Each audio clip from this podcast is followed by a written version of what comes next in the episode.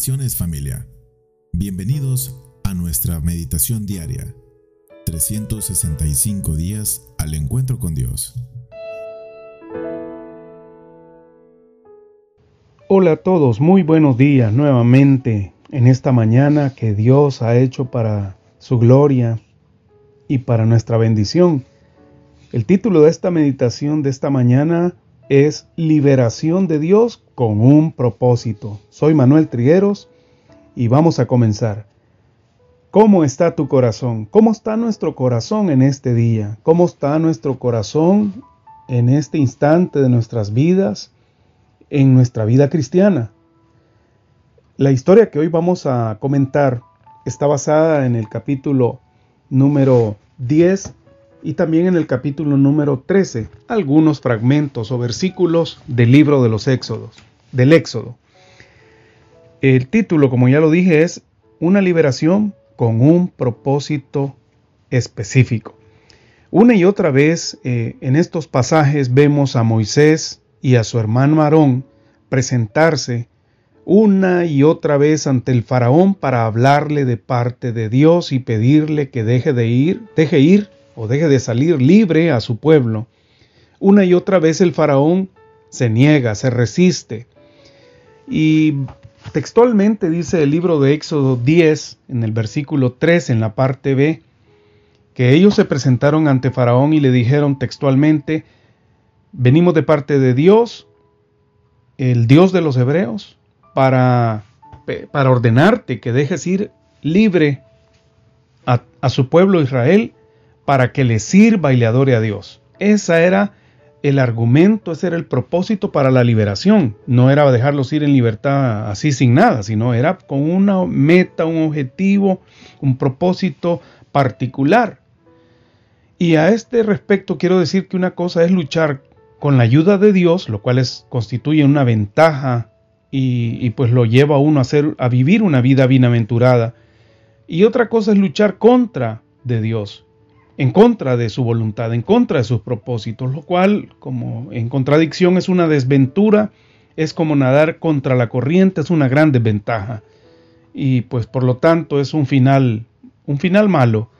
Entonces, vemos que muchas veces tenemos el corazón también del faraón, aunque no nos guste, nos endurecemos a la voz de Dios, vamos en contra de su voluntad y a lo que Él trata de mostrarnos en su palabra, a través de las voces de aquellos que nos aman, que buscan que las circunstancias o que las cosas que estamos repitiendo logren despertar eh, nuestro corazón para volvernos a Dios. Y sin embargo, cerramos nuestros oídos a su voz y rehusamos rendirnos y seguimos altivos, orgullosos, eh, con la cerviz, ¿verdad? Como dice la Biblia, y sin embargo es imposible eh, ganar una batalla en esas circunstancias en contra de Dios.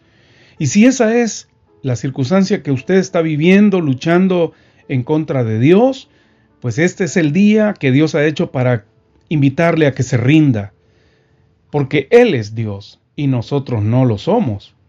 Por eso quiero también hacer referencia en esta mañana de parte de Dios a las nueve características del Espíritu de Dios mediante el cual Jesús dijo de que nos iba a dejar al Espíritu de Dios para que para que nos enseñara, nos alentara, nos consolara, nos recordara y que solo los que viven eh, bajo, bajo su amparo, bajo, su, bajo sus alas, podrían encontrar el camino de vuelta al Padre y que Dios estaba buscando tales padres que lo adoraran. Y esas características son nueve, y una de ellas es el amor, el gozo, la paz, la paciencia, la benignidad, la mansedumbre, la fe, etcétera. La puedes encontrar esas características en Gálatas 22, 23. En inglés se dice How is your heart?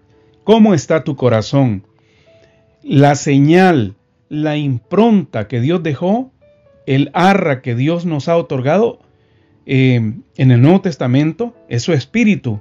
En el Antiguo Testamento, ahí mismo en Éxodo 16, 13, 16, perdón, encontramos que esa la había colocado en la mano y que la había puesto como un memorial en su frente. para que nunca se olvidaran que Dios los había libertado en tan grandes desventajas y con mano fuerte. Así Dios envió a Jesucristo con mano fuerte, aunque todo fue hecho con un plan, con amor, y que Dios no obliga a nadie a ser salvo y a vivir en su voluntad y bajo su amparo y fortaleza, pero que Dios en su grande amor, con, con palabras de amor, nos invita una y otra vez para que volvamos a Él. Yo te invito también a que vuelvas a Él, a que ablandes tu corazón y le permitas al Señor tomar el control y el señorío en tu vida. Por eso oremos, Padre, gracias por esta bendita ocasión que tú nos das a todos los oyentes para recibir tu llamado, Señor, para volver bajo tu amparo, bajo tu fortaleza, bajo tu señorío, Señor, bajo tu bendición, bajo tu protección, bajo tu provisión mediante una gran liberación que ocurrió mediante el sacrificio de Cristo en la cruz hace dos mil años. Permítenos, oh Dios, en este día, deleitarnos, disfrutar, Señor, el vivir abrazados con el Espíritu. Espíritu de Dios, toma el control de nuestros pensamientos y bendice a cada creyente, a cada hijo en esta familia. Te lo pedimos, Señor, creyendo en el nombre de Jesús por, el, por la acción de tu Espíritu Santo. Amén. Dios les bendiga.